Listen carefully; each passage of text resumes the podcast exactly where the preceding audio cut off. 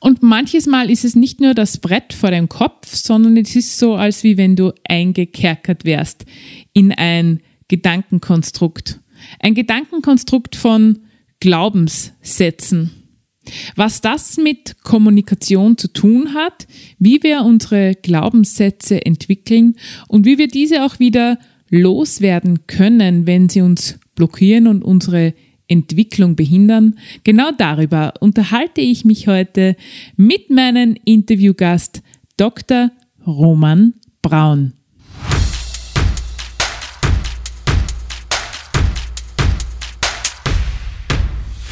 Herzlich willkommen bei Mutpropaganda, deinem Level Up Podcast mit mir, Leslie Jäger, um dich größer zu denken, mutig Neues zu wagen und dein Leben aktiv anzupacken.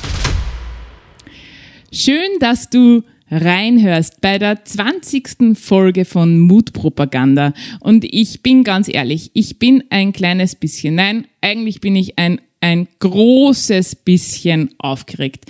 Denn ich habe heute einen ganz besonderen Interviewgast bei mir in Mutpropaganda. Und es ist so, wenn du als Schüler irgendwann einmal deinen Meister bei dir im Interview hast, von dem du sehr viel gelernt hast. Und wenn du hinspürst, weißt, dass du da ganz viel zu verdanken hast, dann ist es wirklich eine große Sache und bin tatsächlich aufgeregt. Und ich freue mich sehr, dass er heute hier bei mir in Mutpropaganda ist. Er ist Doktor der Psychologie, er ist Master in Erziehungswissenschaften, er ist NLP Mastertrainer und Master Coach der ICF, der International Coach Federation.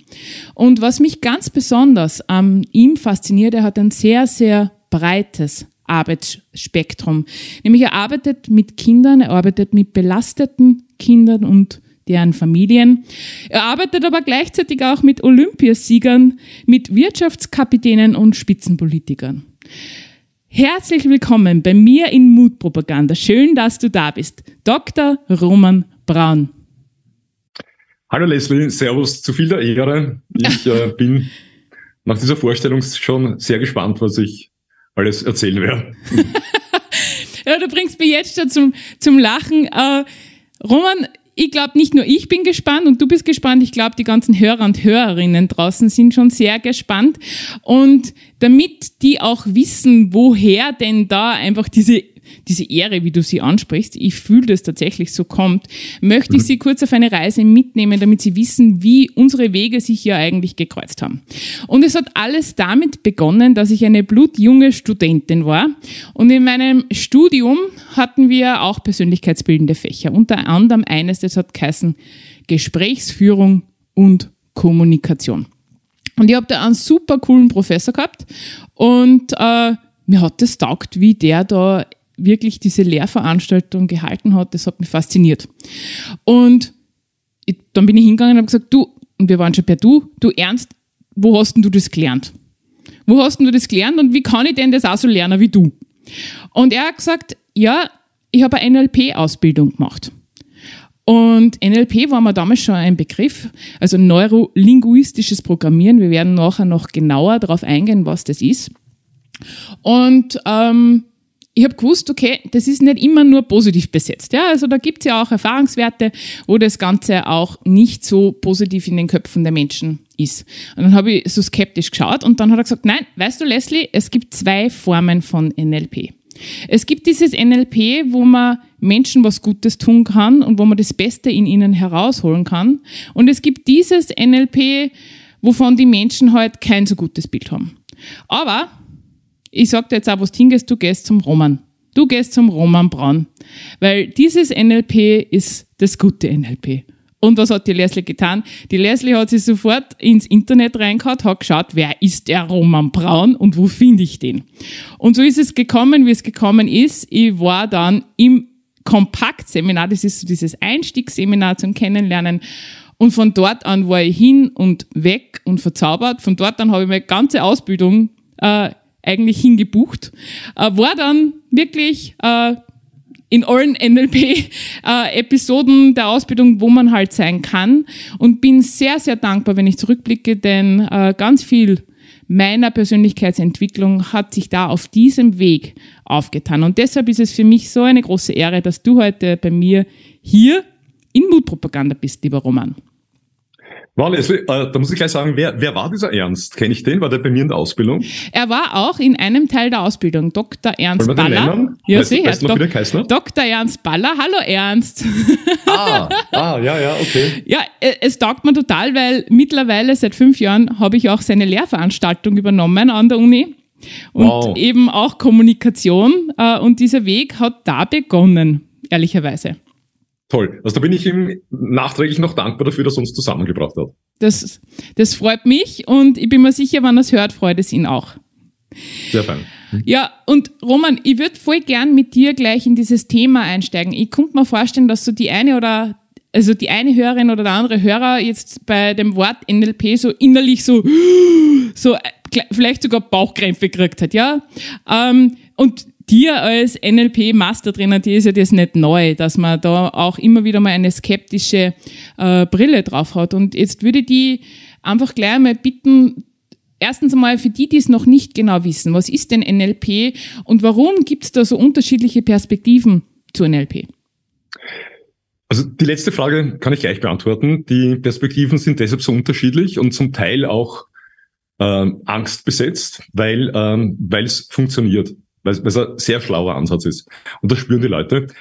Ähm, wenn man sich das anschaut, wissenschaftsgeschichtlich in, im, im Abendland, dann haben wir wissenschaftlich immer so zwei Bereiche untersucht, nämlich der eine Bereich war das, wo irgendwas nicht gut geklappt hat. Also wenn jemand krank geworden ist, dann hat man genau hingeschaut, woran ist, ist, ist der erkrankt und wenn er dran gestorben ist, hat man nochmal genau hineingeschaut.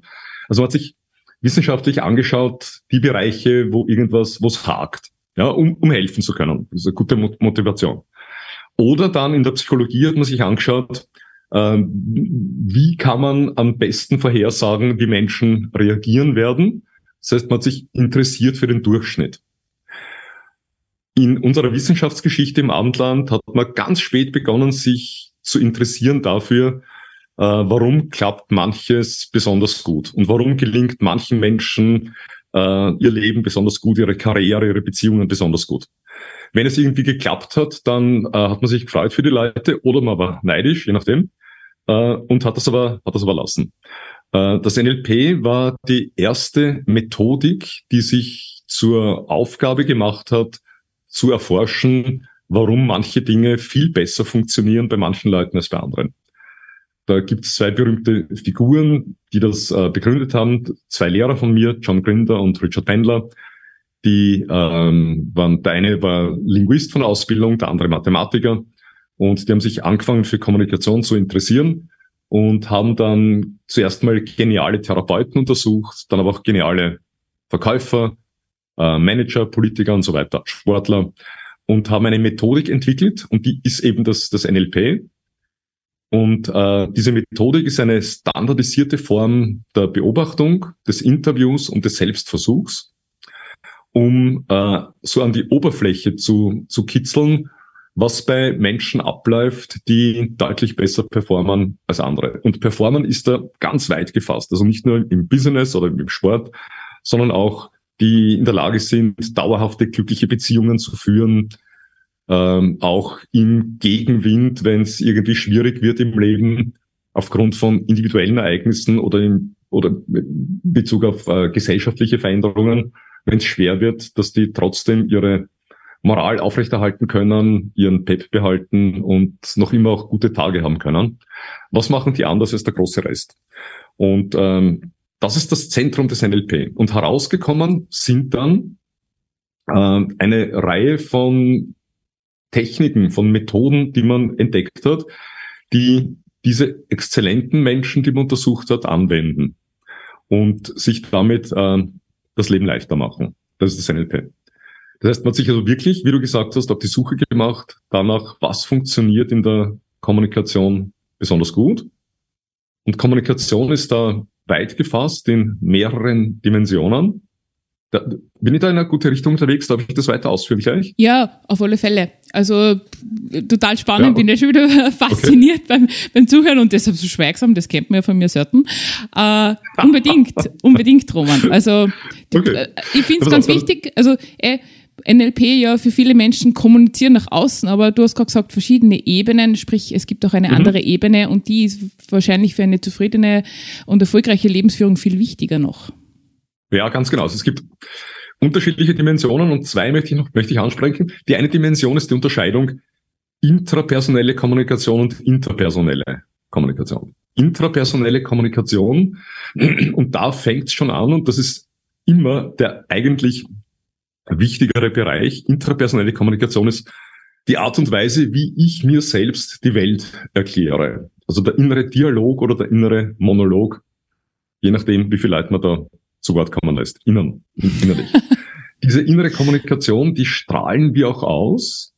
Also je nachdem, worüber ich mit mir rede, also wenn ich mit mir rede über meine Sorgen und Probleme und über all das Schlechte, was in meinem Leben schon geschehen ist und über das Schlechte, was noch geschehen könnte, dann hat das eine unmittelbare Wirkung auf meine Körpersprache und Mimik. Und da ist dann die Schnittstelle von der intrapersonellen Kommunikation zur interpersonellen. Weil indem ich mit meinem inneren Dialog ähm, meine Stimmung verändere, verändere ich meinen Ausdruck, meine Körpersprache, meine Mimik. Und das ist schon der Anfang für die interpersonelle Kommunikation. Das heißt also, da fange ich schon an, äh, mit der Welt zu kommunizieren und dann kommt eventuell noch das gesprochene Wort dazu und dann bin ich mitten in der interpersonellen Kommunikation. Das ist einmal die eine Dimension, wo man unterscheiden kann, intrapersonell und interpersonell.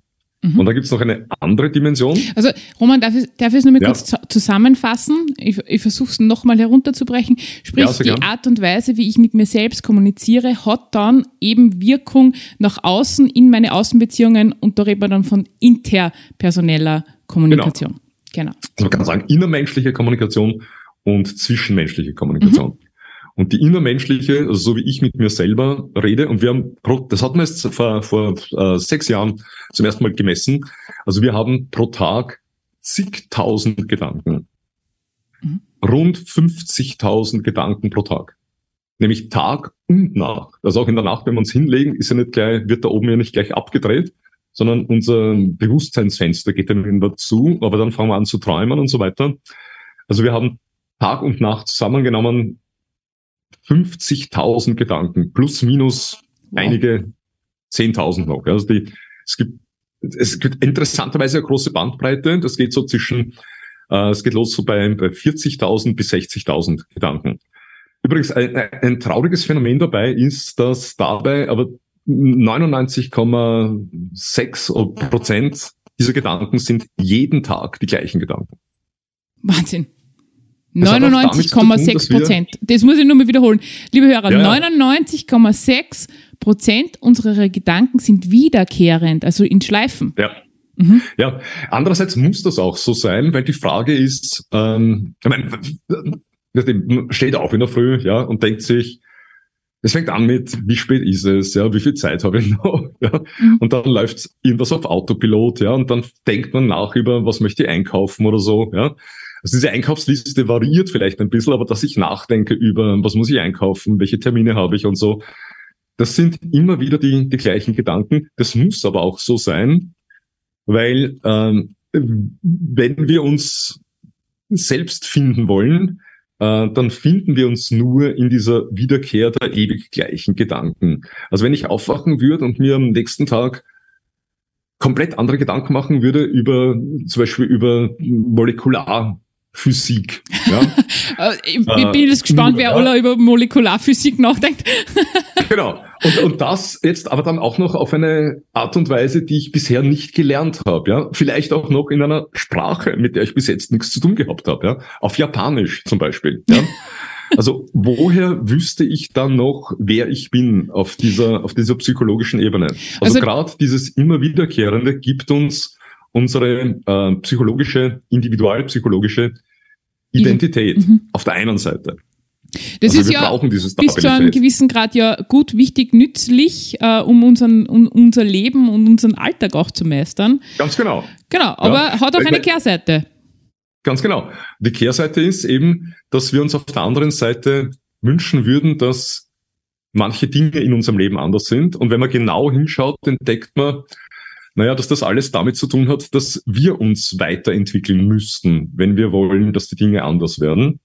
Ich müsste anfangen, anders nachzudenken über irgendwelche Herausforderungen, die ich bis jetzt noch nicht in Angriff genommen habe, weil ich zu viel Angst habe oder es mir nicht zutraue und so weiter. Also all diese Gedanken, die mich bis jetzt, äh, die mir bis jetzt Stabilität gegeben haben, sind aber auch diejenigen, die dann Hindernisse wären, wenn ich mich verändern möchte. Also da gibt es eine, eine Polarität zwischen Stabilität und Veränderungswunsch. Und diese, also all diese Gedanken, da, da bin ich noch nur bei der intrapersonellen Kommunikation. Mhm. Und ähm, auf Basis dieser innermenschlichen Kommunikation beginnt dann sofort die zwischenmenschliche. Wenn man sich das traut, dann kann man ja, wenn man ähm, so im öffentlichen Raum unterwegs ist, wenn man irgendwo Bus fährt oder U-Bahn fährt oder nur auf der Straße geht und man schaut den Leuten ins Gesicht, was relativ unüblich ist in unserer Kultur. Also in unserer Kultur, da schaut man am besten niemanden an, wenn man nicht kennt. Äh, weil sonst kann das verheerende Folgen haben. Der andere möchte dann vielleicht Kontakt haben oder, oder was auch immer. Oder, oder fühlt sich getriggert oder mhm. so. Ja. Ähm, aber wenn man sich das traut und den Leuten ins Gesicht schaut, dann kann man, und dieses Gefühl haben wir alle, dann kann man allein vom Gesichtsausdruck her eine Ahnung haben, welche Qualität dieser, diese intrapersonelle Kommunikation hat beim anderen. Man könnte sogar äh, tippen, wie diese innermenschliche Kommunikation äh, klingt, in welcher Tonalität. Also manche Leute schaut man an und denkt sich, also wenn der jetzt mit sich selber redet, dann ist das wahrscheinlich so, ja, so, ja. Und andere schaut man an und äh, dich zum Beispiel schaut man an, denkt sich, äh, der innere oh. ist wahrscheinlich, ah, bla, bla, bla, ja. äh, danke, ganz ehrlich, wie, wie du auch redest. Ja? Also wir haben dieses Sensorium, müssen wir auch haben, weil wir das schon hatten von Geburt an, um nämlich abschätzen zu können, ob unsere Eltern oder andere wichtige Bezugspersonen gerade in einer günstigen Stimmung sind, in der man von ihnen mehr verlangen kann, wo man sich belasten kann, oder ob sie in einer ungünstigen Stimmung sind, wo man sich besser fernhält.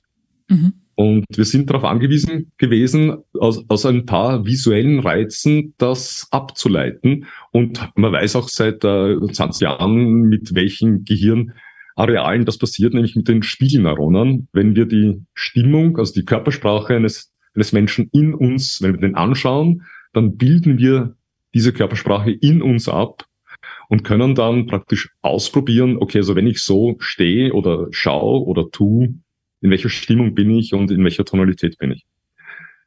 Da, das sind also schon mal. Da, ich muss ganz äh, einen kurzen Sidestep machen äh, für die Hörerinnen und Hörer. Also genau dieses, dieses Hinspüren, so beginnt's eigentlich. Also wir haben ganz viele äh, Momente gehabt in der Ausbildung, wo es um nichts anderes gegangen ist, um zu spüren, wie ist denn mein Gegenüber gerade drauf und was macht es mit mir? Wo berührt mich das? Wo berührt es mich vielleicht gar nicht? Äh, und was heißt denn das, wenn ich so durch die Welt gehe?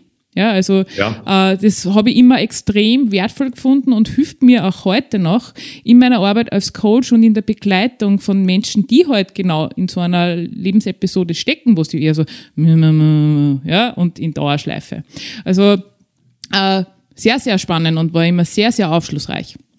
Ja, ja, ganz genau. Das Tolle ist ja eben auch in der Ausbildung und deshalb ist diese Ausbildung halt auch möglich äh, man muss dieses Gefühl nicht irgendwie neu erfinden oder so, sondern man muss nur eine Ahnung davon bekommen, dass wir es eh haben. Es ist ein, ein Wiederentdecken mhm. und ein, ähm, ein Wichtignehmen, weil ja sehr viele Dinge, mit denen Kinder schon daherkommen, in unserer, in unserer Kultur von der Erwachsenenseite stark abgewertet wird, nicht? Ich meine, es fängt schon an mit ganz einfachen Dingen. Also in den ersten zwei Lebensjahren gibt man sich extrem viel Mühe als Vater und Mutter, dass das Kind gehen lernt und, und sprechen. Und dann ab dem zweiten Lebensjahr sind sehr häufige Sätze äh, still, also sitz still und, und, und halt den Mund. Mhm. Ja, sei still und, und sitz still. Ja. Also sehr vieles, mit dem wir als Kinder gekommen sind, wird zugedeckt.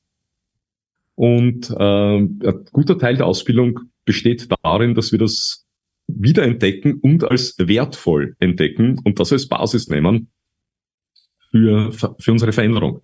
Das ist übrigens auch eine Erkenntnis gewesen dieser NLP-Gründer, Bendler und Gründer, dass viele von diesen genialen äh, Menschen, die sie modelliert haben, äh, in, in relevanten Bereichen kindhaft geblieben sind und deshalb ähm, mehr persönliche Ressourcen, mit, mit mehr persönlichen Ressourcen in Verbindung gewesen sind als andere Erwachsene, die sich da gut äh, sozialisieren haben lassen.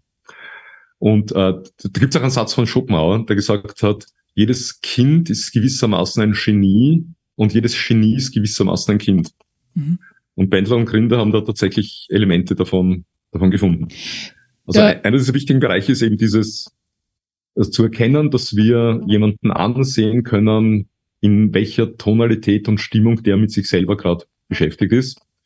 Und das sind wir jetzt nach wie vor nur in der, in der Dimension intrapersonelle oder interpersonelle Kommunikation. Bevor du jetzt in die dritte noch äh, quasi einsteigst, ich möchte es nur mal ganz kurz ähm, betonen, wie wertvoll äh, diese Arbeit mit diesen kindlichen Anteilen ist. Ja, also wer schon öfter bei mir im Podcast reinkocht hat, ich spreche oft vom inneren Kind oder vom bunten Kern. Mhm. Und genau darum geht es, ja, diesen bunten Kern äh, wieder zum Strahlen zu bringen, äh, diese darüber gelegten Schichten, die ihn ergraut haben, eben abzustreifen, vielleicht sogar zu sprengen, damit wir einfach wieder in unserem vollen Potenzial erstrahlen können. Und ähm, das ist wirklich ein, ein, ein, ein wichtiger Bestandteil in dieser in dieser Ausbildung und auf diesem Weg der Persönlichkeitsentwicklung. Und äh, der begleitet mich natürlich auch in meiner Coachingarbeit ganz, ganz oft. Ja, also wo es darum geht, eben was haben wir uns als Kinder angezogen äh, für Dinge, die nicht wir sind, aber die halt notwendig waren, um es zu überleben oder halt einfach auch uns anzupassen in dem Rahmen, wo wir uns halt bewegen die aber dann irgendwann einmal unserer Entwicklung im Weg stehen. Und danke, Roman, dass du auf das eingegangen bist, weil das finde ich ganz, ganz, ja, ganz sehr, wichtig. Ja, sehr gern. Ähm, es hat ja, es hat viel, es hat viel mit Mut zu tun, alles, und ich finde es sehr gut, dass du da den, den Fokus gesetzt hast auf, auf Mut, ja, weil es, ähm, es braucht, ein, vor allem ein, ein anderes Zitat von Goethe. Goethe hat gesagt, wir brauchen den Mut, um aus der Unvollkommenheit unserer Eigenart die Eigenart unserer Vollkommenheit auszubilden. Wow. Und, und dazu gehört halt, ähm, es, es geht nicht darum, benehme ich mich vernünftig oder kindisch. Da, da bin ich schon am falschen Dampfer. Sondern das, worum es geht, ist, dass man sagt, okay, ich kann ja mich vernünftig benehmen und ich habe viele Dinge gelernt, die rational, kognitiv vernünftig sind. Und ich kann aber diese Energie und diesen unendlichen Mut eines Kindes dabei haben. Wenn man sich das anschaut, also wir, wir können gern bei, bei diesem Thema auch bleiben, wenn man sich das anschaut, den Mut, also wenn, wenn man an Mut denkt, dann denkt man an irgendwelche Erwachsenen, die irgendwie Bungee jumpen oder so, ja. Man sollte sich mal anschauen, Kinder, man sollte sich mal hineinversetzen in ein dreijähriges Kind, das ähm, einen Meter kleiner ist als die anderen Leute rund um und um, das äh, noch keine Fremdsprache möglicherweise kann, kein eigenes Bankkonto hat, nicht Auto fahren kann, nicht bestimmen kann, ob es das Haus verlässt oder nicht und dann ausgeliefert ist ein paar Erwachsenen, die vielleicht ganz komisch drauf sind und dieses Kind hält aber trotzdem, trotzdem durch mhm. und findet seinen Weg. Ja, in extrem, also wenn man Erwachsene in diesen Zustand bringen würde, ich meine, wir waren das jetzt vielleicht in den letzten drei Jahren immer wieder, also Erwachsene haben vielleicht diese Ahnung in, in, im Lockdown bekommen. Und da waren, sie in einer, waren wir in einer, auch, auch die Erwachsenen in einer mhm. ähnlichen Situation. Also wir, man hat uns gesagt, wo wir sein müssen, was wir tun dürfen, wen wir treffen dürfen, wen wir nicht treffen dürfen, wofür wir Geld ausgeben dürfen und wofür nicht und, und, und so weiter. Ja. Also wir konnten nicht sagen, wir gehen in, die, in, die, in den Club am, am Wochenende oder so. Also das war so eine, ein Wiedererleben dessen, was wir als Dreijährige gehabt haben. Jedes dreijährige Kind hat das aber auf diese Art und Weise und äh, hat aber den Mut durchzuhalten, nicht nur was nicht, zwei Wochen oder so in einem Lockdown, sondern jahrelang und glaubt dran, dass es, äh, dass es besser werden kann und erlebt dann auch, dass es besser wird. Ein, ein, das Kleinkind hat schon Mut, wenn es sich aus der Waagrechten mal aufsetzt und instabil sitzt und dann instabil steht und es klappt dann auch nicht gleich. Ja? Also wenn man sich daran erinnert, dass wir alles so mutig begonnen haben und äh, uns auf unser Gefühl verlassen haben, wenn man dann erkennt, dass man das nicht ausblenden muss, um stattdessen vernünftig zu sein, sondern dass das zusammengehen kann, da gibt's übersummative äh, Kumulationseffekte zwischen dieser kindlichen äh, Geborgenheit und diesem Aufbruchsgeist und dem, was wir uns da, dazu erobert haben. Und äh, das ist eben das, was zu finden ist bei Leuten, die wirklich exzellent unterwegs sind. Und das sind wir jetzt nach wie vor nur in der Dimension inter- oder interpersonelle Kommunikation. Und es könnte man sich orthogonal dazu vorstellen, eine andere Dimension, nämlich einerseits, ich kann mir da jetzt in der interpersonellen Kommunikation anschauen, entweder nur die Rhetorik. Ja, das ist recht oft, weiß nicht, wie es dir geht, aber bei mir als Coach ist das oft so ein äh, ein Coaching-Anlass, dass die Leute kommen und meinen, sie brauchen ja. einfach nur ein bisschen eine bessere Rhetorik, ja. ein bisschen was lernen über offene und geschlossene Fragen und dann werden sie alles durchsetzen können in ihrem, in ihrem Leben und werden glücklich sein. Ich würde gern einfach besser kommunizieren und äh, überzeugender kommunizieren. Ja. Mhm. Das ist so das, genau. das, das, das Das ist eine nette Idee. Aber da gilt ein, ein Wort von Karl Kraus, der nämlich gesagt hat, mein Unbewusstes kennt sich, ein Bewusst, kennt sich im Bewusstsein eines Psychologen besser aus als dessen Bewusstsein in meinem Unbewussten. Was damit gemeint ist, ist, also wenn da ein, ein, ein, ein Chef irgendwie ins Coaching kommt und dort nur Rhetorik lernen würde, dann kommt er am nächsten Tag in die Firma und äh, stellt dann mehr offene als geschlossene Fragen zum Beispiel mhm. oder so. Ja. Die Mitarbeiter merken das. Die haben ein Gespür dafür, lassen ihn reden und wenn er aus dem Zimmer ist, sagt er, der war von Seminar. So hat er noch nie geredet. Aber es macht nichts. Das verliert er wieder mit der Zeit. Und recht haben sie. Das also, hat man durch. Genau. Das sieht's mal aus. Ebene, genau. Also wenn es nur darauf ankäme, aber das war eben schon vor zweieinhalbtausend Jahren ein, ein Wunsch der Mächtigen. Deshalb hat der Aristoteles, der ja ein Berater von zwei Königen war, war nämlich von Philipp äh, II. von Mazedonien, der die Griechen geeint hat, und von Alexander dem Großen dann, seinem Sohn. Äh, und der hat vor zweieinhalbtausend Jahren ein, ein Werk geschrieben, das heißt Rhetorik.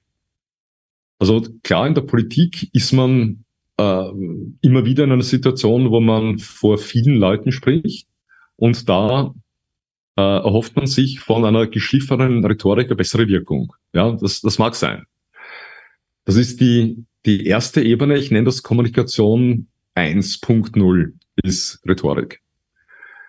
Die basiert allerdings eben auf dieser intrapersonellen Kommunikation, und diese intrapersonelle Kommunikation basiert wieder, und es gehen wir noch, noch eine Stufe tiefer, basiert auf äh, all jenen Dingen, die ich bis dorthin mir als äh, innersprachliche Routinen angeeignet habe. Also das sind genau diese 50.000 Gedanken, die ich immer wieder denke, mhm. die nicht mehr reflektiert sind, sondern das sind meine, das sind Grundfesten meines, meines Denkens geworden. Das sind Glaubenssätze. Die nicht mehr reflektiert sind und wirken. Das muss man und nämlich ja unterstreichen. Ja. ja, ganz genau. Uh, Roman, wir kommen meinem Thema, das ich so gerne mit dir besprechen möchte, ja immer näher, den Glaubenssätzen. Ähm, ja. Ich würde ganz gern, wenn es für dich passt, ist es okay, wenn ich da jetzt gleich mal eine Frage äh, mhm. eben bringe. Ja, also ich kann, ich kann mich noch gut erinnern, ja. Also äh, wie ich angefangen habe bei dir in der Ausbildung, ich war zu mit sehr, sehr vielen Glaubenssätzen über mich, über das Leben, über meine Beziehungen, was möglich ist, was nicht möglich ist. Und für mich war so, äh, so, so großes Aha, ja, und immer wieder Aha, auch bis heute noch immer wieder mal Aha, wenn ich, oder wenn ich festgestellt habe, okay, jetzt bin ich eigentlich eingekerkert von einem meiner Glaubenssätze den ich mir irgendwo aufgerissen habe. Und das war mir aber damals nicht bewusst, weil natürlich, ja. du glaubst ja, du bist als höchst entwickelte Spezies, alle Gedanken sind von dir geschaffen. Ja, also das, mhm. das glaubst du, bis man halt mhm. draufkommt, das ist nicht so. Und vielleicht kannst du da einfach einmal die, die Bedeutung, wirklich so, äh, was machen Glaubenssätze mit uns als Menschen? Ja, damit es mhm. einfach äh, äh, bewusster und klarer wird für die Hörer und Hörerinnen da draußen, worüber ja, wir da jetzt gern. einfach sprechen. Übrigens, du hast so ganz nebenbei, hast du übrigens auch die vierte Ebene, also Kommunikation 4.0 angesprochen, nämlich dieser Gedanke, den du gehabt hast, diese Erkenntnis, wow, ich bin da jetzt eingekastelt von einem Glaubenssatz, von einem negativen, von einem einschränkenden, ja. das ist schon die vierte Ebene und die ist notwendig und die heißt Metakommunikation. Metakommunikation meint Nachdenken und, also entweder nur innermenschlich wieder oder zwischenmenschlich, mir Gedanken machen, äh, gedachte oder ausgesprochene, über die Art und Weise, wie ich gerade kommunikativ unterwegs bin, auf den anderen drei Ebenen. Mhm. Also wir haben diese Oberfläche, ich wiederhole es kurz einmal, interpersonelle Kommunikation, Rhetorik, basiert auf meiner intrapersonellen Kommunikation. Wie ich mit mir selbst Davon spreche? Mir, genau, ja. Selbstgespräche sozusagen. Davon ist mir aber nur ein kleiner Teil bewusst, weil niemand würde vermuten, dass er zigtausend Gedanken jeden Tag hat. Äh, und die, äh, wenn ich die verändern möchte, die basieren auf der Metakommunikation, die gemacht wurde oder die ich aktuell mache. Und äh, das, was du angesprochen hast, nämlich zu, also dem, du im Gedanken hast, diese Erkenntnis hast, wow, im Moment wirkt gerade ein einschränkender Glaubenssatz. In dem Moment, wo du, du das denkst, auf dieser vierten Ebene der Metakommunikation, verliert die dritte Ebene an Mächtigkeit. Nämlich dieser Glaubenssatz ist damit schon mal entmachtet, weil er erkannt ist als ein, als ein Glaubenssatz, als etwas, das einschränkt. Und damit äh, hast du dann die Möglichkeit, dich auf der, auf der vierten Ebene der Metakommunikation damit auseinanderzusetzen. Da mag ich vielleicht gleich nur mal drauf eingehen, ja. Also, äh, was für mich so wertvoll war, ja, weil, wie du vorher gesprochen hast, viele dieser Gedanken sind uns ja gar nicht bewusst. Das heißt, wir haben sehr viele blinde Flecken, ja. Sehr viele blinde Flecken auf dem, wie wir tun, wirken und so weiter. Und das war ja erst möglich, dieses Sichtbarmachen auch oft durch Feedback von außen, ja, von Menschen, die muss man schon sagen, auf, einem, auf einem selben äh, Weg unterwegs sind, die dich wahrnehmen, dir Feedback geben, damit dann du in deiner Gedankenspirale wieder drüber nachdenkst, okay, wow, äh, jetzt sehe ich, jetzt erkenne ich, jetzt nehme ich wahr. Also das war für mich immer total wichtig, denn man kann sich das natürlich alles selbst anhören und irgendwo anschauen, aber ohne diese, diesen Sozialkontakt dazwischen äh, geht ganz viel verloren. Ja, also Reflexion ist wichtig, aber für mich war auch dieses, diese, diese Außenperspektive zum Aufdecken der blinden Flecken, um es sichtbar zu machen, um es an die Oberfläche zu holen, ganz, ganz wichtig. Ja, ja, ganz klar. Ich meine, das ist die Aufgabe eines Mentors. Das ist das, was der Mentor macht. Der Mentor etabliert diese Metaebene, diese Ebene der Metakommunikation und schaut freundlich und wohlwollend mit seinem Schützling auf diese Glaubenssätze, auf die intrapersonelle Kommunikation, die interpersonelle und so weiter.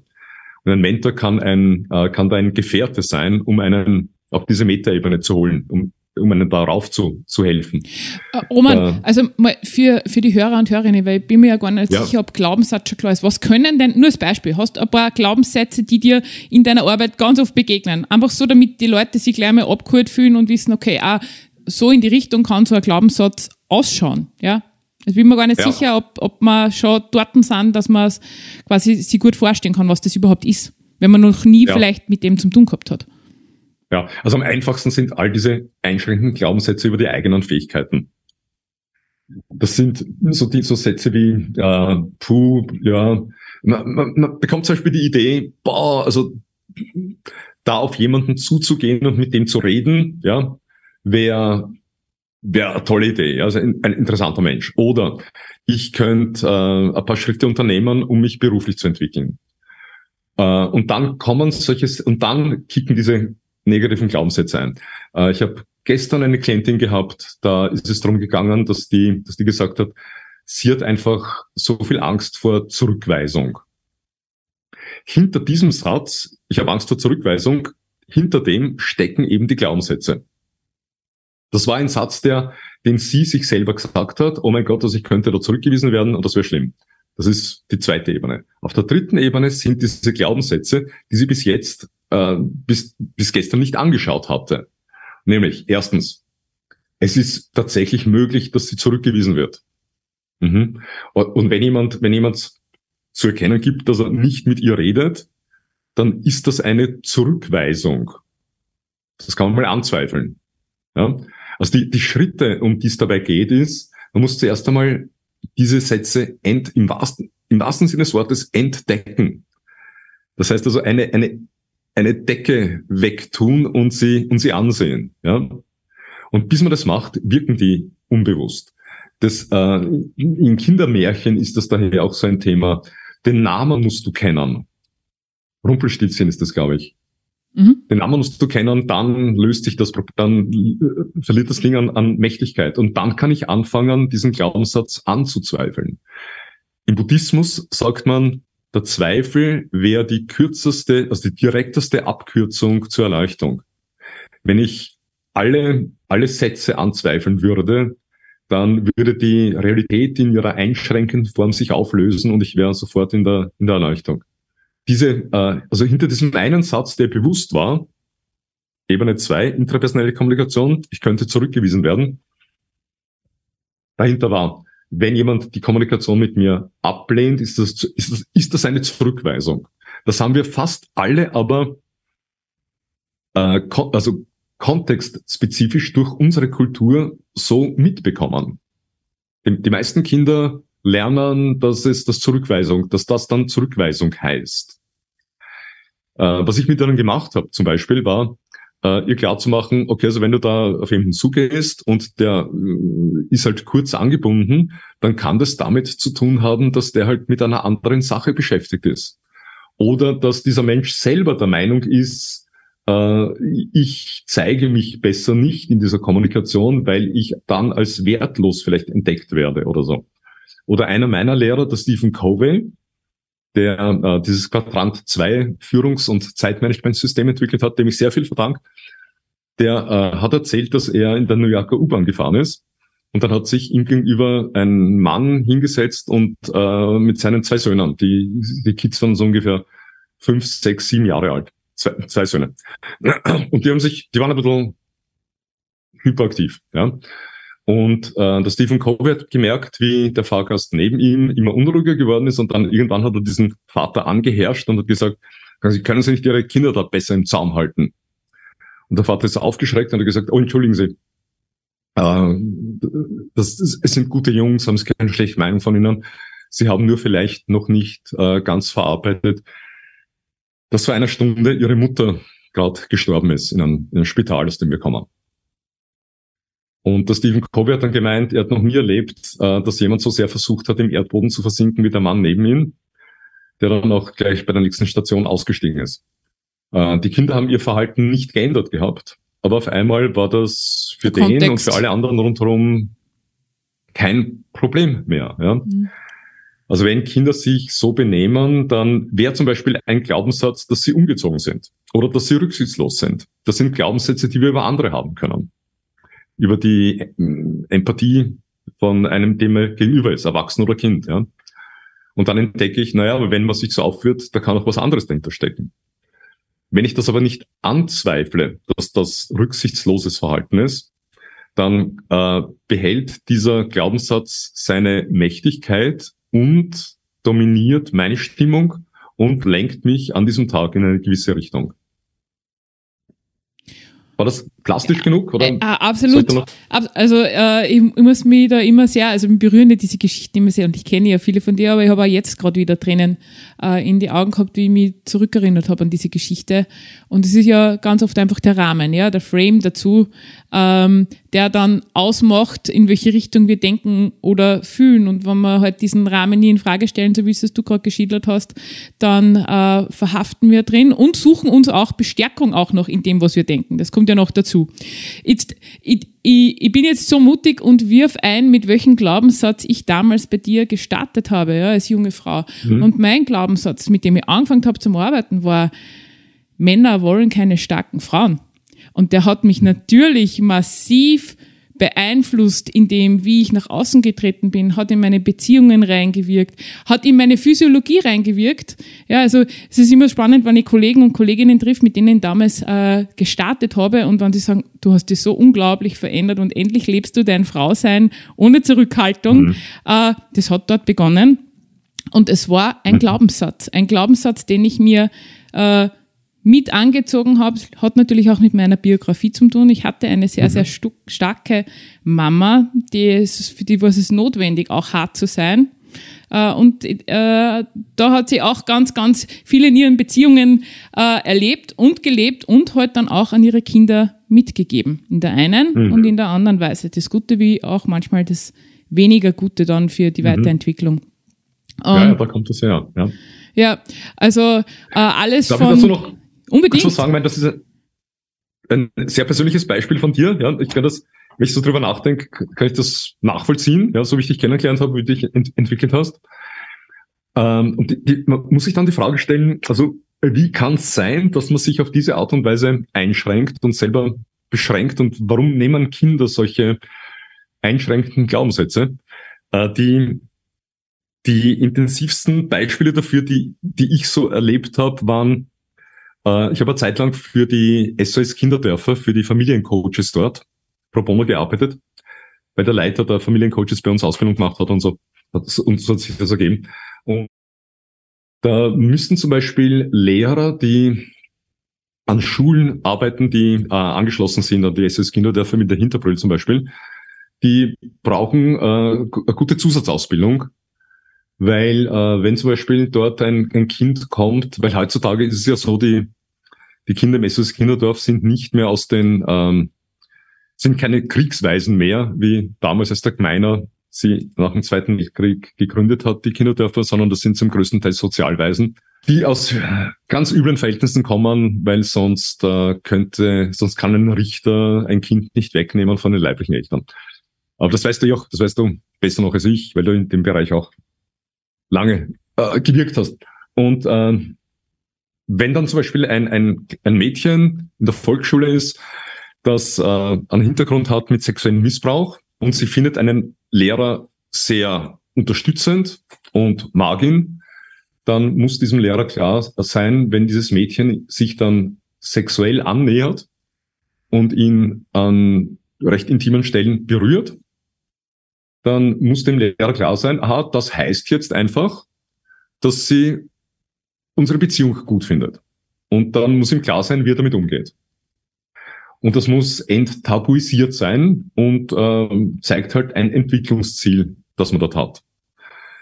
Und wenn man solche Fälle zum Beispiel erlebt, ja, dann, oder Kinder, die körperlich misshandelt werden in Familien und sich dann verändern und wenn dann nicht viel passiert in der Aufarbeitung, dann endet das fast immer damit, dass das wieder ein Kind ist, das wieder seine Kinder misshandeln wird. Und wenn man, da kann man sich schon die Frage stellen, also wie ist das möglich? Wie ist es möglich, dass man, dass Kinder so stark reagieren auf ihre Erziehung und noch mehr auf ihre Sozialisation? Und die, ähm, also wenn man das Erwachsenen ähm, irgendwie begreifbar machen möchte, und das tut uns allen gut, weil wir alle sozialisiert sind, wenn auch nicht auf diese, die meisten nicht auf diese äh, extreme Art und Weise, das Kind Sagen wir, nehmen wir ein Beispiel, Kind wird von, von, den, von den Eltern geschlagen. Da, wenn man sich da einfühlt, lass das Kind drei, vier Jahre alt sein. Äh, dann hat es da einen großen Menschen, dessen rechter Arm so schwer ist wie das ganze Kind. Und diesen Menschen liebt das Kind mehr als alles andere auf der Welt. Und der, dieser, der holt dann mit diesem Arm aus und schlägt das Kind. Ähm, was passiert in dem Moment mit dem Kind? Das, was auf einer psychologischen Ebene passiert ist, das Kind stellt sich eine existenzielle Frage. Und zwar stellt das Kind sich die Frage, okay, wenn das hier also so ist, wie muss ich dann werden, um diesen Menschen weiter lieben zu können? Und dann wird das Kind so und verändert sich so, dass es weiter in der Lage ist, nicht dass das, also wenn ich das nur einmal sage, ja, wird das zu 80 Prozent missverstanden. Das Kind ändert sich so nicht deshalb, damit es weiter geliebt wird. Das wäre einfach. Da kann man sich verstellen. Sondern das Kind verändert sich so, damit es weiter lieben kann, diesen Menschen. Wie muss ich also werden, wenn wir hier so sind? Wie muss ich werden? Wie muss ich mich verändern, damit ich diesen Menschen, trotz allem, was da geschieht, weiter lieben kann? Und dann passiert und wir nähern uns da jetzt sehr an, jetzt von der, von der Oberfläche runter. Ja? Aber was dann beim Kind passiert ist, okay, also wenn dieser Erwachsene, den ich so liebe, mich schlägt, wie muss ich mich verändern? Das heißt, ich muss dann jemand werden, der es gar nicht so schlimm findet, dass geschlagen wird. Dann kann ich den weiter lieben. Wenn ich bei dieser Urangst bleiben würde, die der erste Schlag auslöst, weil ich bin in Lebensgefahr, ja, dann müsste ich den ablehnen, könnte ich ihn nicht weiter lieben. Damit ich ihn weiter lieben kann, muss ich mir irgendwas zurechtbiegen wie, ja, also so eine gesunde Ohrfeige hat noch keinen geschaut oder so. Ja, das kommt dann raus dabei. Um zu zeigen, also wie, wie das von einer Generation auf die andere geht und wie es sein kann, dass Glaubenssätze unausgesprochen von einer Generation an die andere weitergegeben werden. Wenn es da irgendwie eine Zollstation dazwischen gäbe, ja, wo man sagt, welches Gepäck führen Sie, ja, von einer Generation auf die andere? Welcher Glaubenssatz soll da weitergegeben werden an, an Ihr Kind und so? Und das Kind fragt man, und willst du den Glaubenssatz haben und so? Ja, dann wäre alles anders. Aber das wären es, und das sind jene Glaubenssätze, die am stärksten wirken, weil sie über Generation, über vielleicht zig Generationen weitergegeben werden, ohne dass jemals dieser Glaubenssatz ausgesprochen worden wäre. Laut. Und trotzdem laufen die Leute dann herum und wundern sich, wo kommt dieser Glaubenssatz her? Äh, Roman, ich bin, also man von dem abgesehen, dass ich zutiefst berührt bin und schon wieder Tränen in die Augen habe, weil du weißt ja, ich habe ja viele, viele Jahre für die Kinder- und Jugendhilfe gearbeitet, nach wie vor, ja. Das ist ein Thema, ja. das mir sehr, sehr wichtig ist, wo sehr, sehr viel um Bewusstseinsbildung äh, geht und auch um dieses Enttabuisieren auch, äh, dass wir darüber reden müssen, dürfen, aber insbesondere müssen, wenn wir wollen, dass es besser wird für unsere Kinder. Ja, also gerade wenn, wir, wenn man die Zahlen verfolgt, häusliche Gewalt und dergleichen ist tendenziell steigend. Ja, Ressourcen werden für die Unterstützung immer knapper. Ist mir das umso wichtiger und du hast jetzt echt den Nagel auf den äh, Kopf getroffen mit diesem Thema, mit diesem Herzensthema von mir, ähm, eben dass wir da hinschauen, woher kommt das, damit wir eine reale Chance haben, tatsächlich was zu verändern. Und es muss, mhm. also von außen wird es nicht passieren, es muss auch innen drinnen passieren, in den Familien bis rein in die kleinsten Systeme hineinwirken und deshalb danke für dieses, dieses mutige Ansprechen eines mhm. Themas, wo man oftmals auch nicht so gern hinschauen. Ja? Mhm.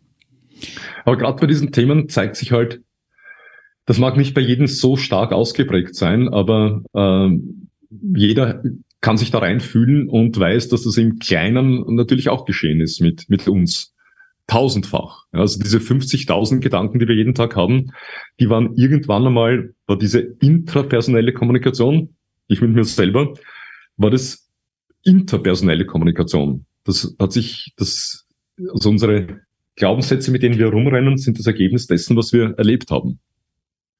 Ausgesprochen und, und, und unausgesprochen. Und ich, ich würde es gerne, äh, also wenn du magst, ja, du hast mich, ich, ich möchte nämlich äh, auf jeden Fall noch auf die Frage antworten mit der Manipulation. Ja, sehr, sehr gerne. Äh, ich glaube, ähm, meine nächste Frage würde das eh gut einleiten. Äh, okay. Denn ja, Glaubenssätze, ich meine, wir haben jetzt gesprochen von der Sozialisation. Äh, gestützt und gestärkt würde das Ganze auch noch im, im Außen durch das, was wir halt in unserer Umwelt wahrnehmen und auch, wo vielleicht das eine oder ja. andere in eine manipulative Richtung gehen kann. Ja, Sprichwort Medien und dergleichen. und du stehst eh schon in die Startlöcher, also bitte, lieber Roman, deine Antwort auf diese, auf diese Frage. Ja. ja also es, es stelle man sich vor, ja, also wenn jemand jetzt, also es hat man vielleicht eine Ahnung, was so in dieser, was zum Beispiel in unserer Ausbildung läuft, ja, das wovon du erzählt hast. Man ähm, kann diese einschränkenden Glaubenssätze, man wird besser darin, sie zu erkennen. Man kann sie in Frage stellen. Sie verlieren an Mächtigkeit. Man kann dann Ent Entscheidungen treffen, was wäre viel sinnvoller an dieser Stelle zu glauben, ja, was soll eine Richtlinie für mein Handeln und, und Wahrnehmen und, und Fühlen sein stattdessen, ja. Das sind eben so Prozesse, wie du sie geschildert hast, die bei dir gelaufen sind, die sind möglich. Und dann kommt jemand heraus, der mehr in, in einer Situation dann dadurch, durch diese Entwicklung, mehr Verhaltensmöglichkeiten hat als andere. Mehr Dinge sieht, mehr Dinge spürt und äh, ein größeres Handlungsrepertoire hat, weil das Handlungsrepertoire nicht mehr eingeschränkt ist durch diese Glaubenssätze. Und da gibt es so ein, ein Gesetz aus der, aus der Kybernetik, das, das, das Law of Requisite Variety, das Gesetz der erforderlichen Vielfalt, dass in jedem System jenes Element mit den meisten Verhaltensmöglichkeiten das Kontrollelement ist. Das heißt, also da ist dann jemand, der in eine soziale, in ein soziales System kommt, ja, in eine Gruppe, in der Arbeit oder privat oder was auch immer, und der hat dann mehr Einflussmöglichkeiten und kann dann besser manipulieren. Kann besser äh, bestimmen, in welche Richtung die Gruppe geht oder nicht. Ja? Und dann ist aber immer die Frage, na gut, aber ist das nicht, ist das nicht böse? Das, die Frage taucht immer wieder auf, ja. Ähm, berechtigterweise, nämlich warum? Naja, wenn man selber so eine Ahnung hat, so ein Gewahrsein hat, dass man selber nicht die meisten Verhaltensmöglichkeiten hat, dass man eher ein bisschen eingeschränkter ist in seinen Möglichkeiten als eine andere Person, dann liegt der Verdacht nahe, naja, also dann wird der am Ende bestimmen darüber, was passiert und nicht ich. Und dann ist die Frage, hat dieser Mensch äh, gute, gute Absichten? Hat der, ist er in der Lage, in Win-Win-Dimensionen zu, zu denken oder, oder nicht? Oder ist, oder ist er unterwegs mit Win-Lose? Möchte der auf Kosten von, von mir äh, sich Vorteile verschaffen? Dazu, erstens mal, also wenn mein Gegenüber jemand ist, der mit Win-Lose unterwegs ist, dann ist er hacke voll dicht mit einschränkenden Glaubenssätzen. Jeder, der nur ein bisschen, da, da muss man nur ein bisschen schlau sein, ja, der weiß genau, äh, also wenn ich mit, mit Verkäufern arbeite, ja, äh, diese Idee, dass Verkäufer einen, äh, einen Kunden manipulieren können zu etwas zu kaufen, das er gar nicht möchte oder das ihm zu teuer ist, ja. Äh, das machen, wenn dann nur junge, unerfahrene Verkäufer und schlechte Verkäufer. Ja? Ein, ich habe noch nie einen, einen altgedienten Verkäufer erlebt, der das täte. Weil der hat die Erfahrung gemacht, wenn ich das mache, dann habe ich 20 mal so viel negative Mundpropaganda, wie ich positive Mundpropaganda hätte, wenn ich einen zufriedenen Kunden erzeuge. Das heißt, also Verkäufer, die auf Win-Lose unterwegs sind und Leuten was andrehen, die müssen jeden Tag wieder bei Null beginnen oder unter Null beginnen, weil sie viel mehr Gegenwind haben. Und es ist derartig ungesund, dass sie irgendwann einmal den Job wechseln oder schlauer werden und dann erkennen, aha, na, der Kaufabschluss muss für mich gut sein, aber auch mit dem Kunden, weil dann habe ich keine negative Mundpropaganda, sondern habe stattdessen positive Mundpropaganda. Und habe in der Regel einen Wiederkäufer. Kommt ja dazu. Ich habe einen Wiederkäufer und ich habe ich hab Kunden, die mir Kunden schicken. Ja. Zum Beispiel. Ja. Ähm, also, also das muss man erstens mal, mal klar kriegen. Die Idee, dass jemand, der Win-Lose unterwegs ist, tatsächlich fitter ist als ich, mental oder so, das schon mal anzuzweifeln.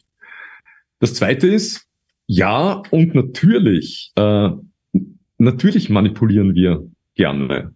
Und zwar jeder, wenn wir ehrlich sind. Wir brauchen es ja nach außen nicht zugeben, ja. Aber wir alle glauben natürlich und haben auch recht damit, dass wir etwas ganz Besonderes sind und etwas ganz Besonderes mitbringen oder in der Welt möglich machen könnten, jeder von uns. Und jeder hat irgendwie eine Vision oder Träume, wenn er, wenn er sich noch traut zu träumen und zu den, zu den Visionen zu stehen. Und hat daher auch eine Idee, wie die Welt besser sein könnte und fühlt sich berufen, einen Versuch zu machen, äh, in diese Richtung die Welt zu verändern. Und das heißt auch Einfluss zu nehmen auf die Leute rundherum. Wir alle haben das. Äh, ein nee, also, von mir, äh, den ich äh, auch. Roman, nur ga, ganz kurz. Äh, nicht nur dann, wenn ich die Idee habe, die Welt besser zu machen. Wir manipulieren ja auch tagtäglich, wenn wir Gespräche führen. Das fängt da an, dass ich mir überlege, wann sage ich denn das jetzt am besten? Was ist denn jetzt der richtige Zeitpunkt? Ja? Äh, da hat sich doch jetzt ja. jeder ertappt. Das hat doch jeder schon mal gemacht in der Beziehung ja. mit seinen Kindern, mit ja, seinem Chef. Genau. Also da beginnt's. Ja, es ist uns nur bewusst. Ja. Ganz recht.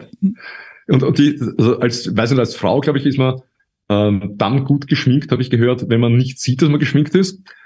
äh, wir Männer ziehen dafür den Bauch ein, wenn ihr vorbeigeht und so. Ja, also das ist äh, alles äh, Manipulation. Und ich habe jetzt die Woche einen Klienten gehabt, den ich dabei coache, sein, sein erstes Buch zu schreiben.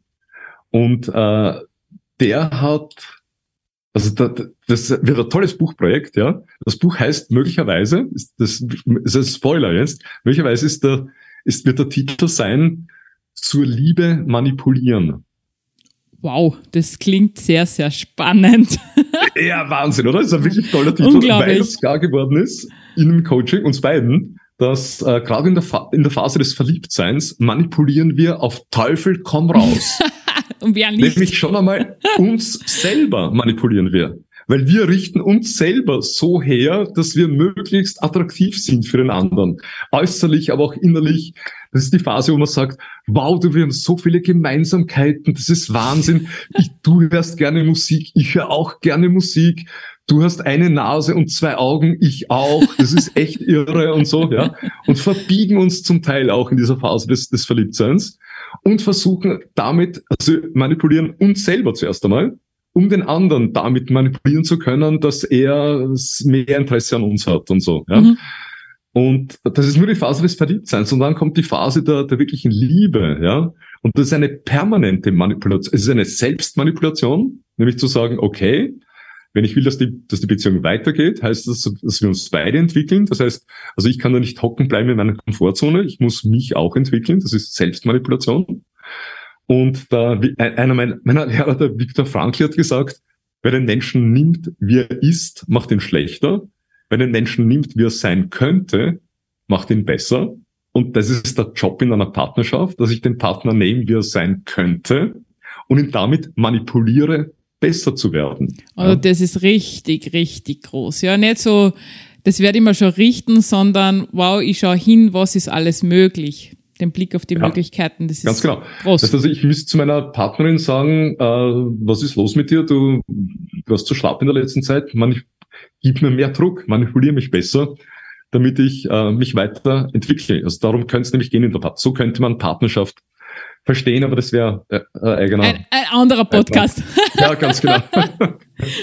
Oder mehrere das Thema Love ja, Code. Ja. ja. Ah ja, genau, mein, mein Lieblingsseminar. genau, meines auch. Gibt ja nichts Schöneres als die Liebe und alles, was dazu gehört. Ja, genau. Und wenn man es den Leuten sagt, jeder stimmt sofort zu. Und wenn man anfängt, drüber nachzudenken, meint man ja am Anfang, und das wird noch einmal Beispiel jetzt, da könnten wir die Themen so verknüpfen, ähm, nämlich man könnte mit genügend einschränkenden Glaubenssätzen die Idee haben, dass es uns in der Liebe drauf ankommt, geliebt zu werden. Bis man entdeckt, aha, na, also da gab Situationen, ich meine, Stalking zum Beispiel, dass du jemanden, der dich extrem intensiv liebt und dir nachrennt. Und es ist überhaupt nicht leibend. Also wir entdecken, das ist gar nicht das höchste Gut, sondern das höchste Gut ist, dass man, äh, dass wir in der Lage sind zu lieben. Und zwar wirklich die, der höchste Level wäre dann, egal ob wir zurückgeliebt werden oder nicht dass ich in der Liebe bleiben kann, dass ich weiter lieben kann, egal ob ich geliebt werde oder nicht. Und äh, da, dort bei der Einsicht endet man dann, wenn die, wenn ganz fundamentale Glaubenssätze über über Liebe und Mann, Frau sein und so weiter und auch Beziehung Eltern, Kinder, wenn da aber übliche Glaubenssätze gegangen sind. Übliche Glaubenssätze deshalb, weil eine Kultur ja darin besteht, sich geeinigt zu haben auf ein allgemeines Muster der Indoktrinierung der nächsten Generation. Das ist eine mögliche Definition von Kultur. Und das heißt, Indoktrinierung der, der, nächsten Generation heißt ein ganzes Set von Glaubenssätzen, das wir der nächsten Generation mitgeben, innerhalb dessen sie sich dann bewegen sollen. Und das ist dann das letzte Thema vielleicht, dass du das noch offen ist, dazu angesprochen hast, nämlich Gesellschaft, Propaganda, Werbung und so weiter auch Politik, alles, alles rundherum. Äh, also da kommt, da kommen aus sehr vielen Kanälen kommen äh, Vorgaben, werden uns Glaubenssätze vorgegeben, werden wir indoktriniert, um uns äh, über gewisse Bereiche des Lebens Gedanken zu machen und über andere nicht. Wenn ich da nur äh, ein Beispiel nennen darf, das mir halt nahe ist, weil ich in den 90er Jahren in dem Bereich viel gearbeitet habe, wenn man wenn man die, die, Zeitung aufschlägt oder die oder den äh, oder sein Handy anschaut, sich die Nachrichten anschaut oder im Radio hört oder im Fernsehen, äh, das was da in den Nachrichten gebracht wird, von dem soll man glauben, dass es das Wichtigste auf der Welt ist. Dass das das wichtigste Thema ist, über das man sich Gedanken machen soll, über das man eventuell streiten soll mit dem Nachbarn, weil der diesbezüglich eine andere Position vertritt. Und es wird auch suggeriert, dass es da eine richtige Position gibt und eine falsche Position gibt. Und das ist jetzt egal, ob das ist, das war drei, drei Jahre lang Corona, die Impfung, äh, das ist der Ukraine-Krieg jetzt, das ist Klima, äh, das ist Migration und so weiter. Das sind die Themen, über die soll man sich Gedanken machen. Und dann kann man sich fragen, okay, und äh, was ist nicht in den Nachrichten? Jetzt ist ja, Erdbeben Syrien, Türkei natürlich, ja, wow, klar. Äh, das sind jetzt 30.000 Menschen ähm, gestorben. Und, und es wird mehr und es ist schlimm dort. Natürlich ist es schlimm dort.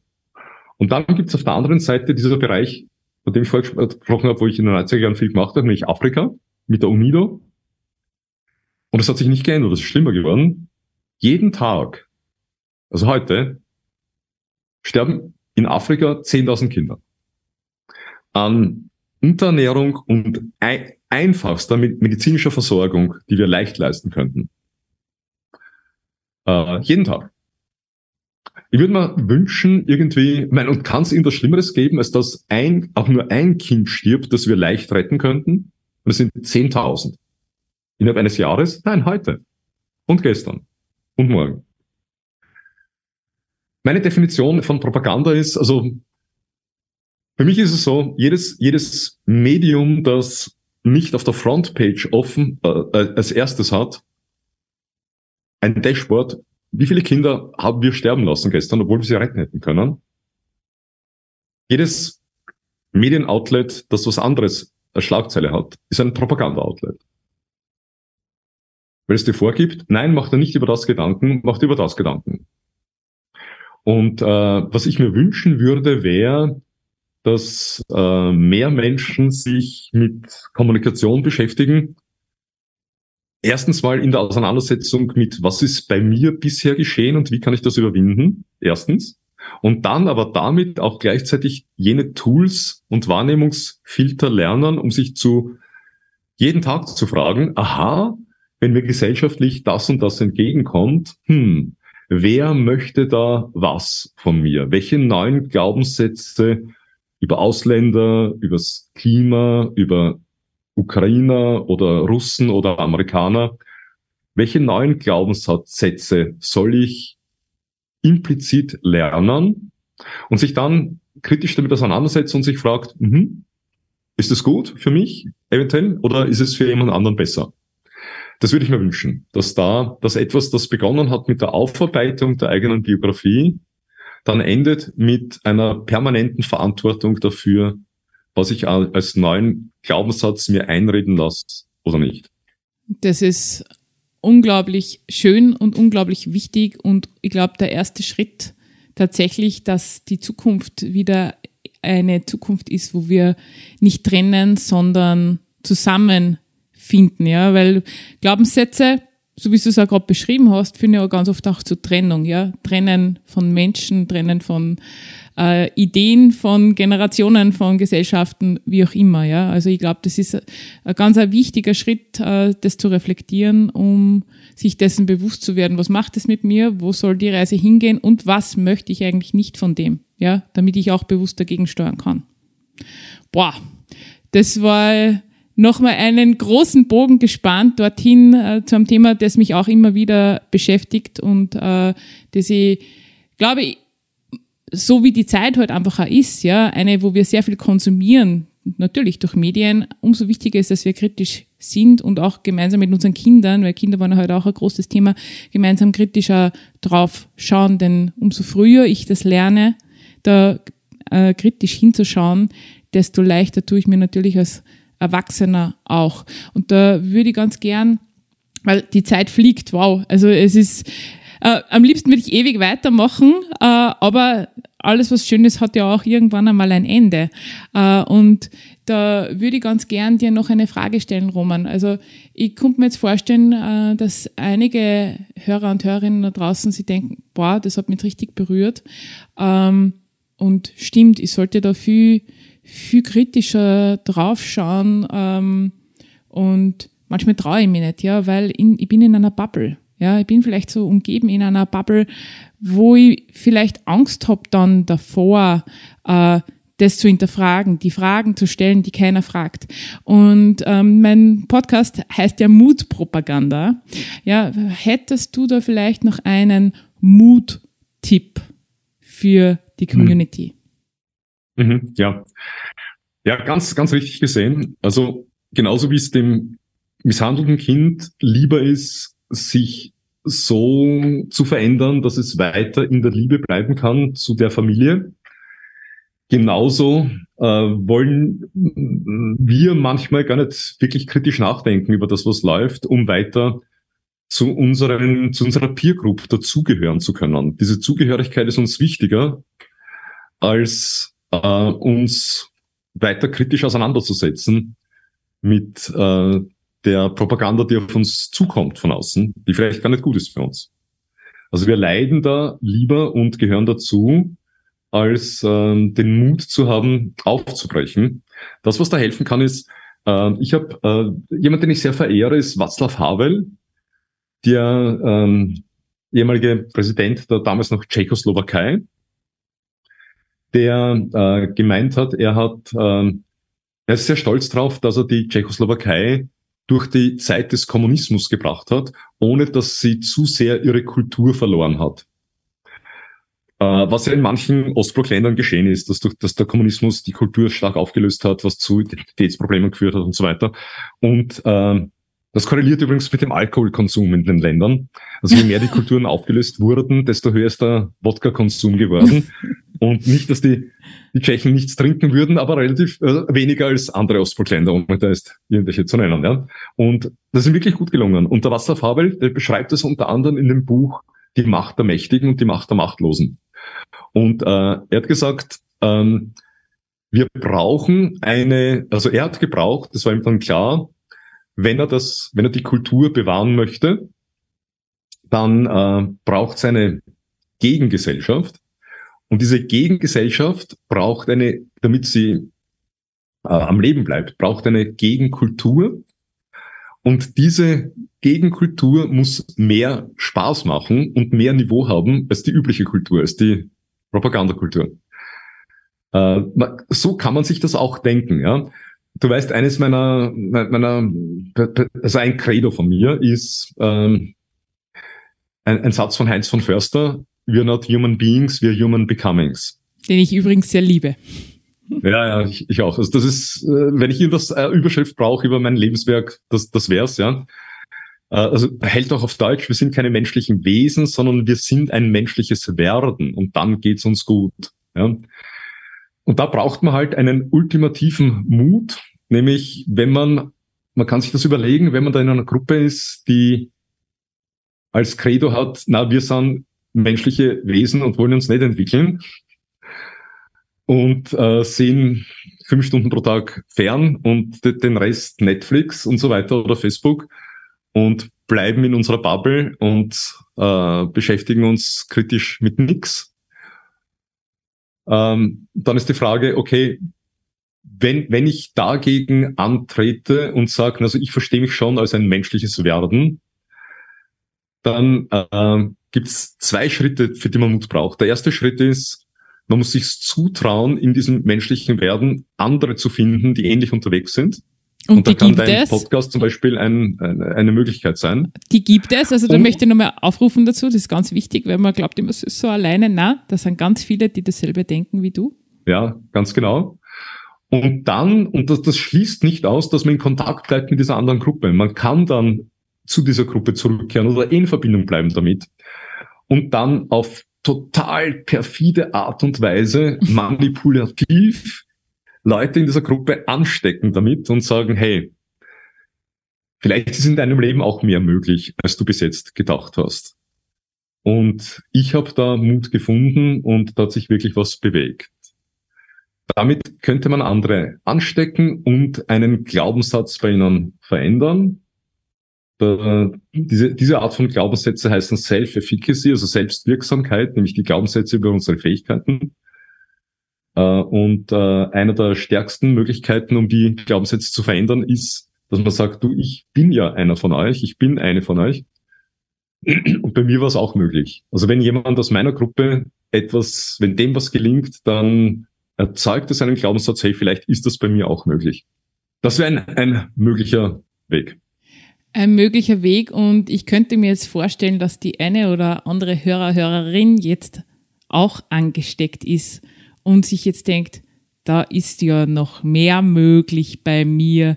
Und ich bin davon überzeugt, dass die eine oder andere sich denkt, wow, äh, das hat mir jetzt richtig geflasht, da würde ich gerne mehr davon wissen. Lieber Roman, wenn jemand jetzt Lust und Bock hat auf Human Becoming, wo können sie dich denn finden?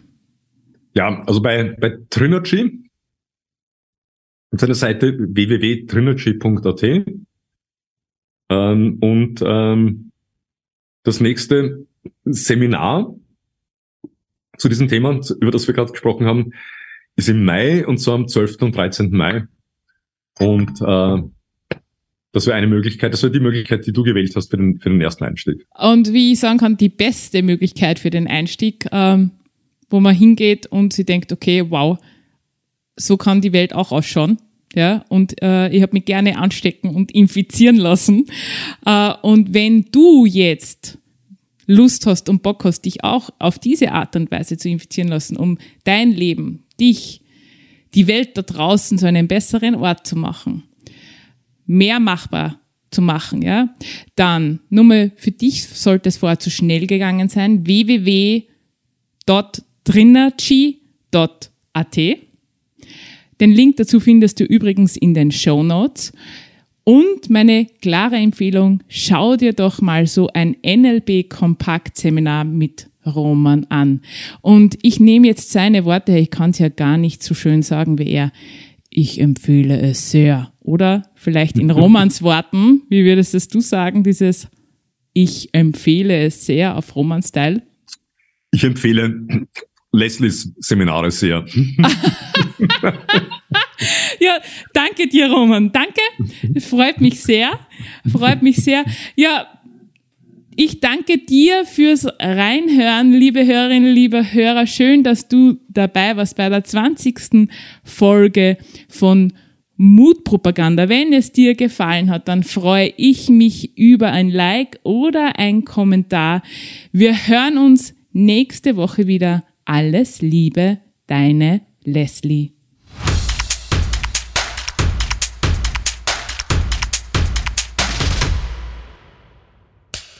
Cut. Und wer hat's produziert? Das Pod. Deine Podcast-Agentur.